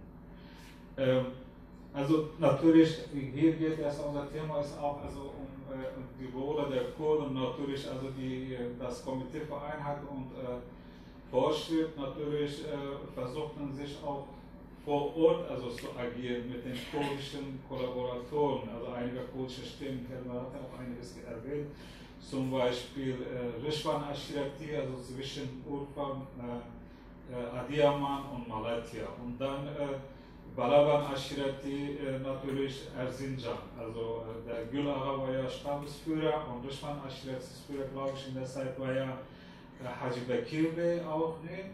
Und dann äh, natürlich im Süden Melis Aschret, also Richtung Urfa, Mardin, Diyarbakir nach oben, dann äh, natürlich äh, in Batman waren ja, äh, wie heißen Rama, ja, Aschret. Ähm, und äh, ganz oben an der Grenze zu Russland natürlich Haidaran Aschret, die Kör Hussein Pascha war ja dort. Also das, das heißt, die ähm, das Komitee für Einheit und Vorschrift natürlich hat die äh, Stammesführer vorher äh, Mitglied des Geheimdienstorganisation natürlich, also der Schlatte Masusa gemacht und danach hat, hat das Komitee äh, während der Weltkrieg, die natürlich also ausgenutzt. Besser gesagt, aus denen hat man ja äh, Hamidia-Milizen, später natürlich Kavaliereinheiten also gegründet und durch diese Kavaliereinheiten natürlich hat man mit denen äh, Morde an den Armeniern auch geübt. Also die wurden richtig in der Richtung äh, genutzt und äh, äh, in der Richtung, also äh, dieser Begriff Rolle der Kurden äh, finde ich immer falsch. Einige kurdische Stämme oder Stammesführer haben ja mitgemacht, aber nicht alle Kurden. Viele Kurden haben natürlich auch die Armenier gerettet, also das ist ja ein ganz anderes Thema. Ähm, also natürlich ähm, diese Begleittruppen, also wie Kavallereinheiten, äh, äh, erwiesen sich häufig als die ärgsten Feinde der Bewachten. Entweder ließen sie so, also die Gendarmen natürlich, dass während der Märsche Übergriffe auf die Deportierten stattfanden. Einige überlebende Armenier berichteten, dass sie von Kurden überfallen wurden. Oder aber sie verkauften die Deportierten an kurdische Stämme, die ihre Opfer erst umbrachten, um sie dann zu plündern. Häufig hatten die Frauen also Wertgegenstände an ihrem Körper versteckt oder sie geschluckt, wie Hilma auch eben, also ich möchte mich nochmal wiederholen, Hilma hat es ganz gut also die Sache beschrieben. Natürlich Ziel der kurdischen Stämme, die in dieser Sache also beteiligt waren, äh, Ziel der, dieser Hamidia-Milizen war ja Eigentum und äh, Besitztümer der Armenier äh, äh, wegzunehmen, irgendwie, also für sich haben. Ähm, äh, natürlich also ähm, ver ver verantwortlich für diesen Plan zeichneten neben ihnen Minister Talat Pascha, also die äh, Zentralkomitee-Person war ja Talat Jamal Pascha und dann äh, Dr. Nazem, also Dr. Mehmet Nazem und dann äh, Bahatin Shakir. Natürlich Bahatin Shakir war ja äh, ständig in Trabzon und in äh, Erzurum. Also der hat direkt vor Ort die Morde an den Armeniern und Deportationen der Kurden organisiert. Also der war ja der höchste Befehlhaber, der vor Ort war und direkt Kontakt mit äh, äh Innenminister Talat, der in Istanbul war, also hatte immer. Ähm, also natürlich, es war jedoch deutlich, also dass die Befehle direkt aus der Zentrale äh, in Istanbul kamen. Dahinter stand das Jungtürkische Komitee, also äh, für Einheit und Fortschritt, das mit den Machtgebern 1908 ursprünglich eine demokratische Richtung äh, einschlagen hatte, dann aber immer stärker in die Richtung einer nationalistischen Diktatur einschwenkte. In einem schriftlichen Dokument vom 5. Dezember 1918 für eine osmanische Osmanische Post-Jungtürkische Ermittlungskommission hat General Pascha, also das ist ein wichtiger Dokument, der Oberkommandierende der dritten Armee, die in Ostanatolien, also besser gesagt in Kurdistan stationiert war, sagte, die Deportationen der Armenier 1915-16 wurden im völligen Widerspruch zur Menschlichkeit, Zivilisation und behördlichen Ehren durchgeführt. Die Massaker und die Ausrottung der Armenier, der Raub und die Plünderung ihres Eigentums waren das, das Resultat von Entscheidungen, die vom Zentralkomitee des äh, Komitees für Einheit und Fortschritt ausgingen. Also der war selber auch ein Mitglied dieser Komitee. General Vehik Pascha. Eine besonders wichtige Quelle stellen die seit wenigen Jahren im Osmanischen Archiv in Istanbul zugängliche Telegramme des Osmanischen Innenministeriums dar, welche die umfassende Umsiedlungspolitik und ganz Kleinasien nicht allein die ostanatolischen Kriegszonen betreffende systematische Deportation der Armenier belegen. Sie geben Einblick in die administrative Handlungsebene und sind eine wertvolle Ergänzung zu den Augenzeugenberichten, welche die durch das zentralstaatliche Vorgehen geschaffene, aber durch die Amtssprache verschleierte Wirklichkeit schilderten. Zum Beispiel, also äh, Helmer hat auch eben gesagt, also die Religion hat nicht so eine große Rolle also äh, in dieser Situation äh, gespielt. Äh, zum Beispiel in einer geheimen Versammlung hatte Dr. Nazim, der war eine wichtige Person, also äh, von äh, das Komitee für Einheit und Fortschritt, Dr. Nazem äh, sagte, wenn es nach mir geht, müssen wir alle Personen, die nicht Türken sind, egal aus welcher Nation und welcher Religion sie stammen, vernichten.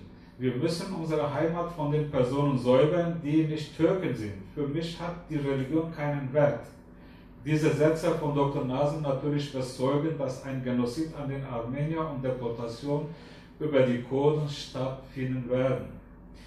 Äh, also bis jetzt natürlich äh, die äh, Angaben über die Opfer an dem Genozid äh, äh, schwanken stark. Niedrige Schätzungen gehen von 600.000, höchste Zahlen gehen ja bis zu anderthalb Millionen. Also Armenier wurden ja ermordet. So in der Richtung. Also viele sagen ja 800, 900, 1 Million, anderthalb, bis anderthalb gibt es ja Natürlich, darum geht es nicht. Also es geht ja um äh, Völkermord. Völkermord wurde ja in Istanbul geplant. Das war ein planmäßiger äh, äh, Gedanke der, äh, das Komitee für Einheit und das haben wir auch natürlich äh, auch erst an den Armenien geübt. Also natürlich ähm, nicht nur in Kurdistan. Die Armenier wurden ja meistens aus Izmir, aus Kütahya, aus Manisa, aus Ankara als erster, hat hier nur ja gut geschildert, aus Yozgat, aus äh, Mersifon, dann äh, aus Janik, jetziger Samsun und Umgebung, äh, dann aus Iznik, also Kocaeli, Adapazarı jetzt glaube ich schon, und aus Istanbul wurden die deportiert. Wer hat die äh, plündert, wer hat die getötet? Das, die Frage ist noch nicht natürlich ganz deutlich ähm, äh, geklärt, was er gesagt ähm, wir gehen immer äh, davon aus, dass die Armenier also in Kurdistan ermordet wurden und äh, die Kurden haben auch mitgemacht und die Kurden werden gleichzeitig auch natürlich äh, meistens von vielen Wissenschaftlern also dafür auch schuldig gemacht. Also das beinhaltet nicht nur richtig die Wahrheit natürlich. Und auch das also natürlich, ähm, wir haben ja viele Dokumente in der Richtung äh, untersucht. In den Dokumenten zum Völkermord werden die Kurden häufig als vandalierer Gruppen dargestellt, als die ärgsten Feinde der deportierten Armenier. Doch wie in der Geschichte so häufig bewahrheitet sich das Schwarz-Weiß-Denken beim näheren Hinsehen nicht. Also das heißt, während der Ersten Weltkrieg ähm, bestand osmanische Armee weitgehend zum Beispiel aus Türken, Araber, Kosaken, Tscherkesen, Tschetschenen, Armenier, ähm, Mazedoner, dann Bulgaren, Griechen und Juden äh, und so weiter. Also gibt es ja 25 Bevölkerungsgruppen. Und äh, natürlich Teschkrat und Masusa, diejenigen, die äh, in dieser Sonderorganisation, also um, sagen so tätig waren, waren auch aus dieser Gruppe, Bevölkerungsgruppen. Man kann nicht sagen, ja, eine Türke hat ja Armenier ermordet, also da waren alle dabei, Kosaken auch natürlich. Ähm, ähm, und ähm, die waren ja in Kurdistan sowie auch in Kleinasien tätig. Also diese Sonderorganisation, also das war nicht einteilig zum Beispiel. Wir haben ja mit, äh, mit, mit also am Anfang mit deutschen äh, Nachrichtendienst im Orient zusammengearbeitet. Das war eine Geheimdienstorganisation äh, der Deutschen. Und dann äh, natürlich, die haben äh, äh, danach eine Propagandaabteilung gegründet und diese Propagandaabteilung natürlich, äh, die waren äh, in verschiedenen Gebieten, in Nordafrika, in Kaukasus, äh, in Iran, dann auch sogar in Europa, also Said Nursi und dann, wie heißt der türkische Nation, also Mehmet Akif Ersoy zum Beispiel und Said Nursi, also sogar die wurden auch in Deutschland ausgebildet und danach nach, nach Kaukasus und danach nach Afrika geschickt, wegen äh, Propaganda der jungtürkischen Bewegung. Ähm, das heißt also äh, Geheimdienst, also äh, Teschkilat Masusa und Nachrichtendienst äh, der Deutschen im Nahost haben in dieser Sache, also Völkermord an den Armenien und Deportation der Kurden viele Rolle gespielt. Also äh, natürlich äh, wir haben ja viele äh, kurdische Stämme auch auf der Seite gewonnen und damit haben wir auch die ausgenutzt, also in der Richtung. Ähm, auch eine andere Frage, also die in diesem Zeitpunkt natürlich haben die Armenier auch äh, ähm, in, in osmanische Verwaltung, besser gesagt in Kurdistan, äh, äh wichtige Stellen besetzt. Also das heißt, die waren ja im, zum Beispiel im Postamt, also wenn ein Telegramm aus Istanbul kam, dann als erster hat ein Armenier gesehen. Und dann hat er weitergeleitet, der dürfte ja nicht weiter sagen. Eigentlich, der hatte ja äh, Hönschak oder Taschnak-Leute Bescheid geben und dann konnte man damit viele Armenier retten auch natürlich. Das ist natürlich immer fraglich. ähm, natürlich, also die Armenier äh, wegen ähm, Shark Islahat Projekt hier, also diesen äh, Projekt, äh, Reformprojekt für Armenier und auch Kurden, also in der Zeit, nach diesem Projekt natürlich Kurdistan wurde auf zwei geteilt, also ähm, und Nord-Euphrat. Das heißt, ähm, ähm, Verwaltung wurde ja, also Verwaltung in den Städten wie Van, in Diyarbakir, in Bitlis, in Erzurum, natürlich neben zum Beispiel ein äh, kurdischer äh, Höchstbeamter, äh, kurdischer oder armenischer Beamter war auch ein Kurder dabei. Also die haben zusammen und Amtssprache war ja Osmanisch und nebenbei Kurdisch-Armenisch war auch als zweite Sprache geführt.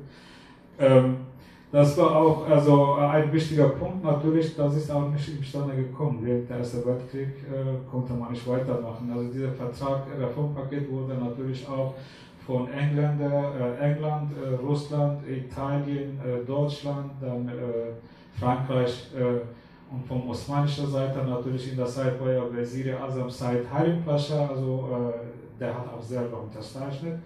Und Sultan äh, der Wahdatin, der hat auch natürlich seine äh, Stempel aufgelegt. Aber das ist nicht imstande gekommen. Also ähm, natürlich in letzter Zeit wurden in der Richtung auch Kurden beschuldigt, zum Beispiel äh, der, kurdische, äh, der türkische Historiker oder Abgeordnete jetzt Yusuf Halacoglu, den, der auch, also mein Professor war in der Istanbul, der sagte in einem äh, Interview, im Jahre 2013 in Richtung der Kurden und präsentiert damit eine neue Form. Also das heißt, der hat auch gesagt, also Überschrift war ja so, äh, die Kurden, also der hat gesagt, ihr seid an armenischen Angelegenheit schuld. So äußerte sich der türkische Historiker, also Yusuf Halacoglu 2013 in Richtung der Kurden und präsentierte damit eine neue Form der Verdrängung von Verantwortung für den Genozid an den Armeniern. Also natürlich letzte Zeit Versuch ist, ähm, die, die Kurden für den Völkermord an den Armenier äh,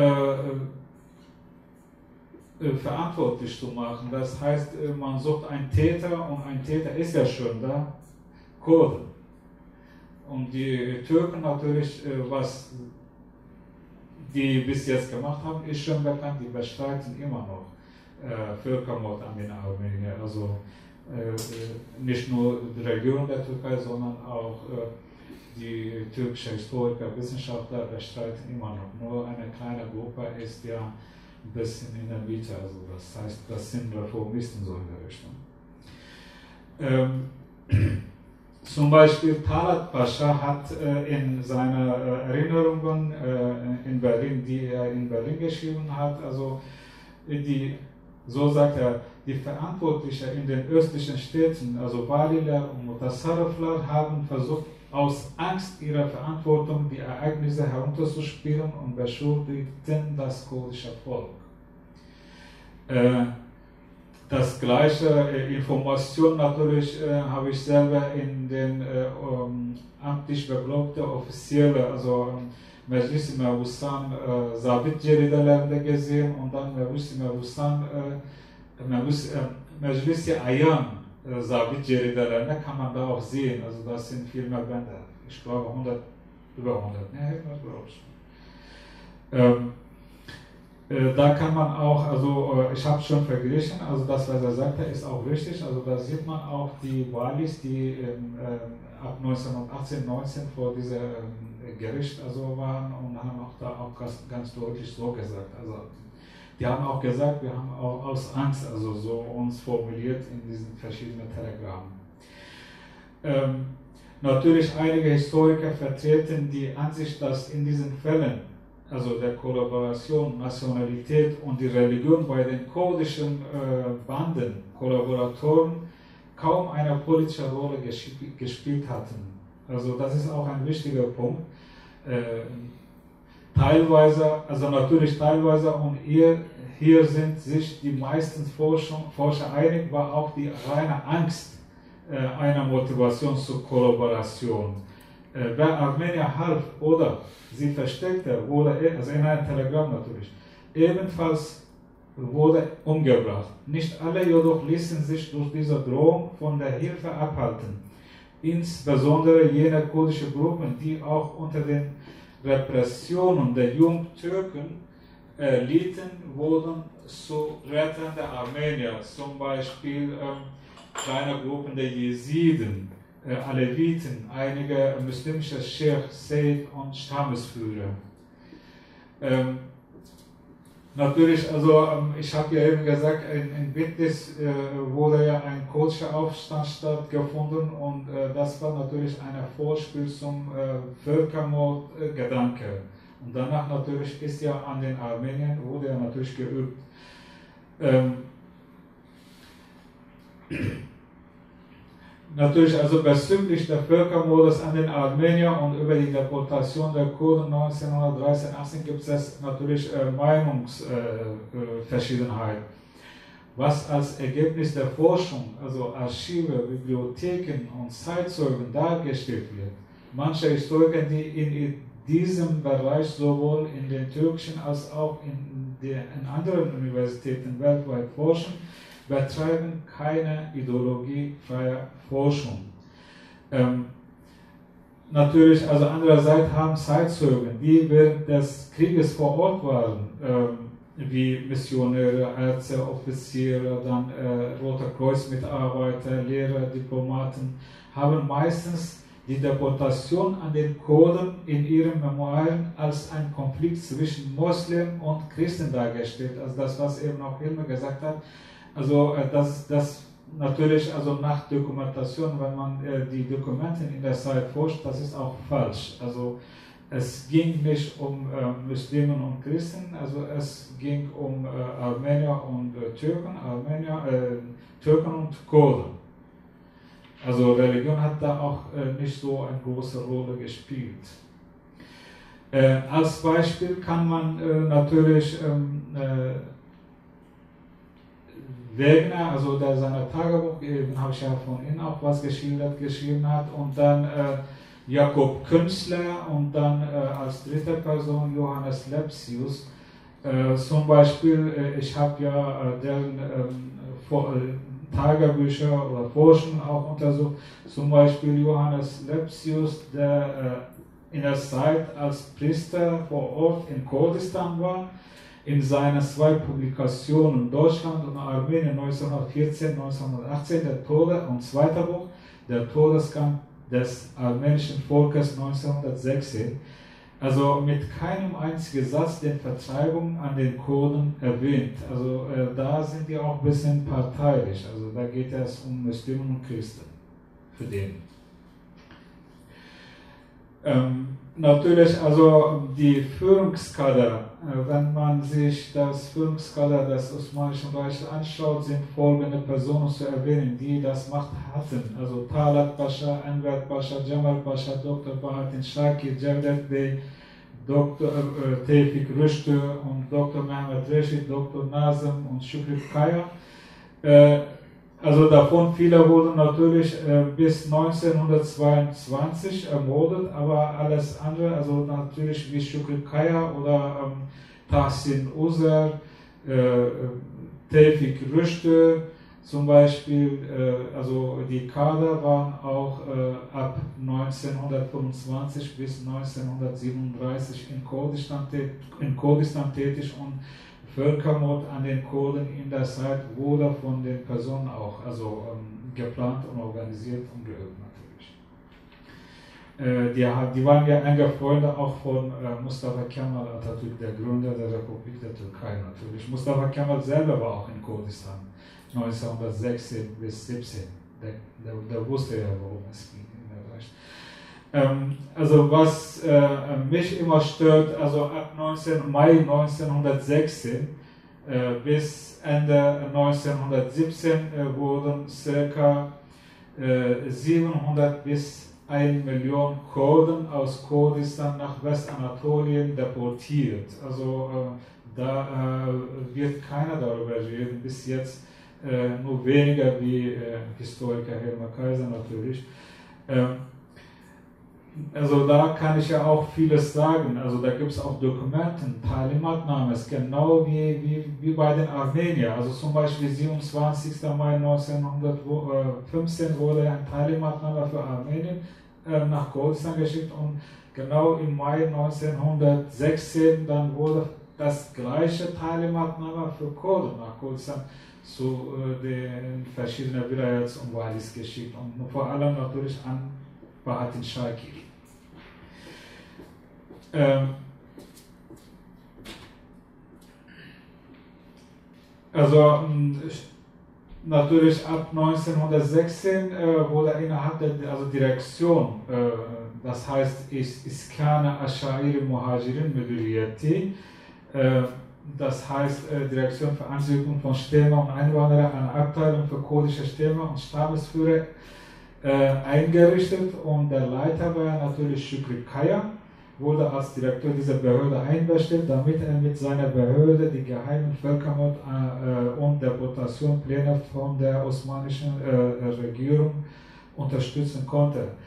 Äh, also laut Talimatler, natürlich laut einiger Erlässe von der Regierung in, und diesem Amt, Deportation der Kurden, also das sind ja offizielle Telegramme natürlich.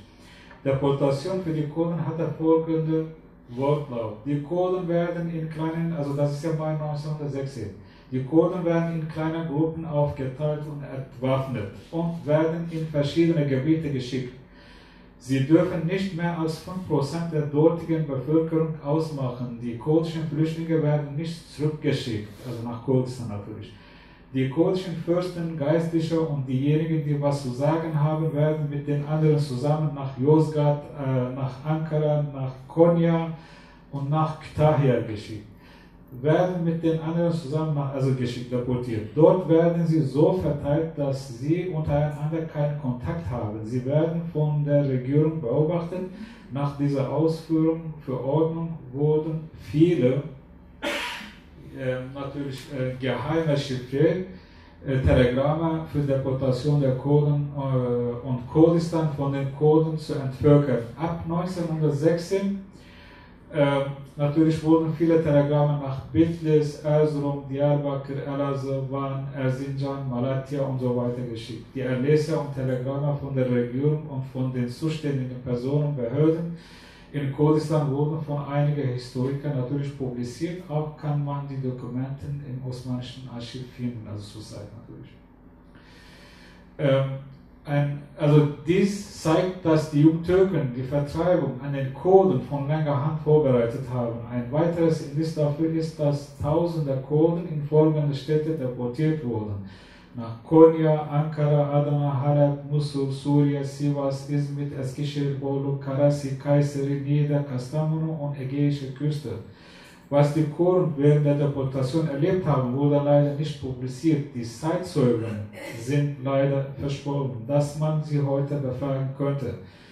Ähm, dieses Thema natürlich ist uns sehr wichtig, ähm, weil das kemalistische äh, Regime nach 1923 einerseits versucht hatte, die Deportation der Kurden von 1916-18 zu leugnen, andererseits versuchte das Regime den Weg für Völkermord an den Kurden zu bereiten, also nach 1925 natürlich. Nach dem ähm, Ersten Weltkrieg hat der Regierung der Türkei mit den, mit den Kadern von 1914, 18 Völkermord an den Kurden äh, 1925 bis 38 geübt. Zum Beispiel der Gründer der Republik der Türkei, Mustafa Kemal, war im Jahre 1916 bis 1917 unter der dritten Armee, also unter der Pascha, den ich eben also erwähnt habe, und zweiter Armee in der Region Bitlis waren Diyarbakir und in Dersim war er tätig. Er hat die Entvölkerung der Armenier und der Kurden in Kurdistan Erfahrung in der Zeit gemacht natürlich. Ähm, also zum Beispiel, äh, wie viele Kurden, die nach Westanatolien deportiert wurden. Es gibt ja einige Dokumente, eben habe ich ja gesagt, also äh, Meclisi Mebusan, äh, Sabit Jerideleri habe ich ja erwähnt und danach dann in der Zeit wurden ja auch Zeit, in der Zeitungen also solche Zahlen veröffentlicht, zum Beispiel die Zeitung Tafsiri FK. Ähm, ich habe ja Stücke von der Zeitung auch gefunden, veröffentlichte am 11. Mai 1919 eine Liste von Einwanderungsamt, das heißt Iskana Ashari Muhajirin Müdriyati. Ähm, da haben wir auch äh, 902.865 ähm, Kurden, die nach Westanatolien, also in der Zeit haben die nicht direkt gesagt Kurden, Muslime, nach Westanatolien deportiert. Ähm, Nochmal, also Zeitung Illeri, äh, 10. April 1920 veröffentlichte weitere Zahlen. Die Zahl der Deportierten aus dem Ostanatolien ist insgesamt 843.336 Personen. So äh, laut der Zeitung Ileri. Äh, nach osmanischen Parlamentseintragungen, also äh, natürlich Ende 1917, dis haben Diskussionen gegeben und die Diskussionen wurden natürlich in ähm, Zabit Jeridelerinde also natürlich äh, getragen und da die Zahl der äh, deportierten Kurden ist ca. 750.000. Ähm, auch äh, natürlich ähm,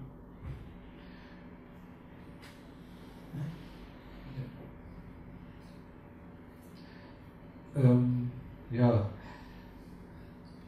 also zum Beispiel ein wichtiger äh, Punkt noch möchte ich mal erwähnen, äh, der Enver Pascha, als er in Istanbul seinen Freunden und Behörden Rede und Antwort stand, sagte er folgendes, wenn wir von außen betrachten, haben wir die Schlacht von Sarkamisch verloren.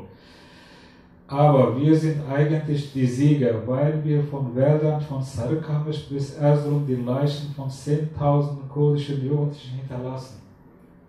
So hat er in einer Rede in Istanbul also gesagt, ob das stimmt. Ähm, also nochmal, äh, natürlich, also Westfalen wurden ja von Ahmed Emin Yalman, der war in der Zeit in Deutschland, auch in Amerika, aber danach in Istanbul 1918. Das war, er sagt, also ist mir noch äh, wichtiger, der hat ja gesagt, ähm, 862.000 äh, Kurden wurden ja nach Westanatolien äh, deportiert.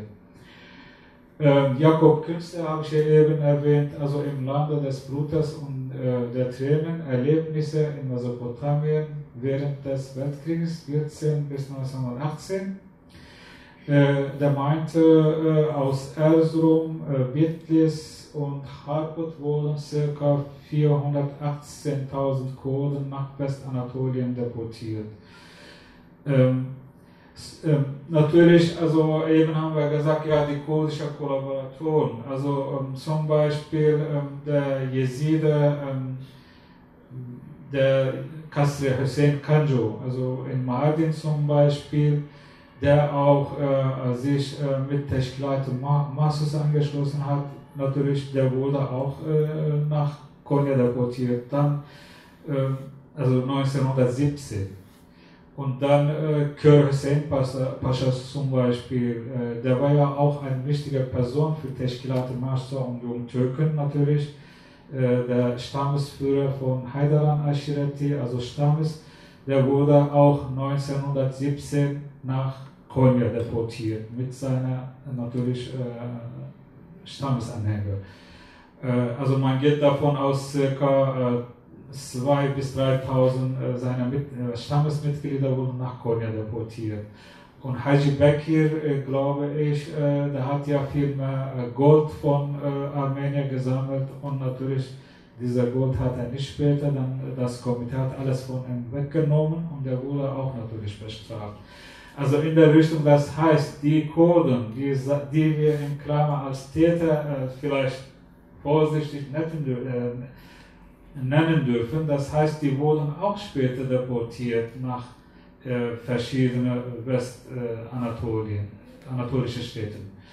Das heißt, ähm, ähm, für Jungtürken war ja auch so, also die haben ja natürlich äh, nicht nur Kurden ausgenutzt, auch Tscherkesen, Kosaken, auch Armenier natürlich.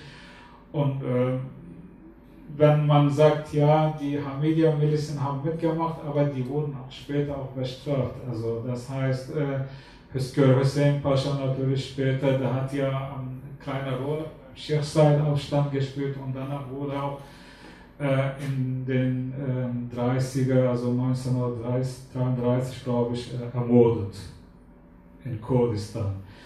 Ähm, in der Richtung natürlich gibt es ja viele Dokumente, die äh, Deportation der Kurden äh, auch belegen. Also wenn man äh, sagt, ja gut, ähm, Gedanke äh, Völkermord für, für den Armenier natürlich, äh, die Armenier wurden ja ausgerottet. Also das war ja so. Und bei den Kurden war ein bisschen anders. Die haben Glück gehabt. Bei denen hat man später angefangen, also 1916 Mai. Und äh, 1917 dann waren die Russen in Kurdistan und danach natürlich die Juden konnten nicht vieles auf den Kurden üben. Also das ist auch ein Punkt. Ähm, natürlich, also ähm, gibt es noch äh, äh, viele Dokumente, die wir noch nicht gesehen haben. Zum Beispiel ähm, äh, für mich äh, wichtig ist, äh, was in Atasser, also diesem äh, Militärarchiv in Ankara ist, wissen wir noch nicht, was da ist. Also gibt es viele Dokumente, die uns nicht zeigen und nicht geben. Also ich glaube, Hilmer hat viel mehr versucht hinzugehen, hat er nicht geschafft. Und ähm, noch ein äh, kleiner Punkt, also der Archiv von Teşkilat Mahsusa, dieser äh, Sondereinheit, also bis jetzt äh, davon haben wir nicht, also ich weiß nicht. Fotos. Sollen wir, eine, sollen wir einige Fotos von deportierten Kurden zeigen? Ja, bitte. Äh, also dieser Archiv, ehrlich gesagt, ähm, jeder sucht nach dieser Archiv. Also viele sagen, dass es in Berlin vernichtet wurde, einige sagen in Istanbul. Äh, das ist uns noch nicht bekannt natürlich. Äh, Heide hat gerade von den Kurden, die deportiert wurden, erzählt. Das sind kurdische Kinder an der anatolischen, an der Bagdadbahn, Tel Halaf, also an der syrischen Grenze heute. Das sind also die Kurden, die dann später in Richtung Westen deportiert wurden. Das ist ein, ist ein Foto von äh, deutschen Offizieren. Wir haben nicht das genaue Datum, 1916 bis 18, das ist das Datum, was wir haben.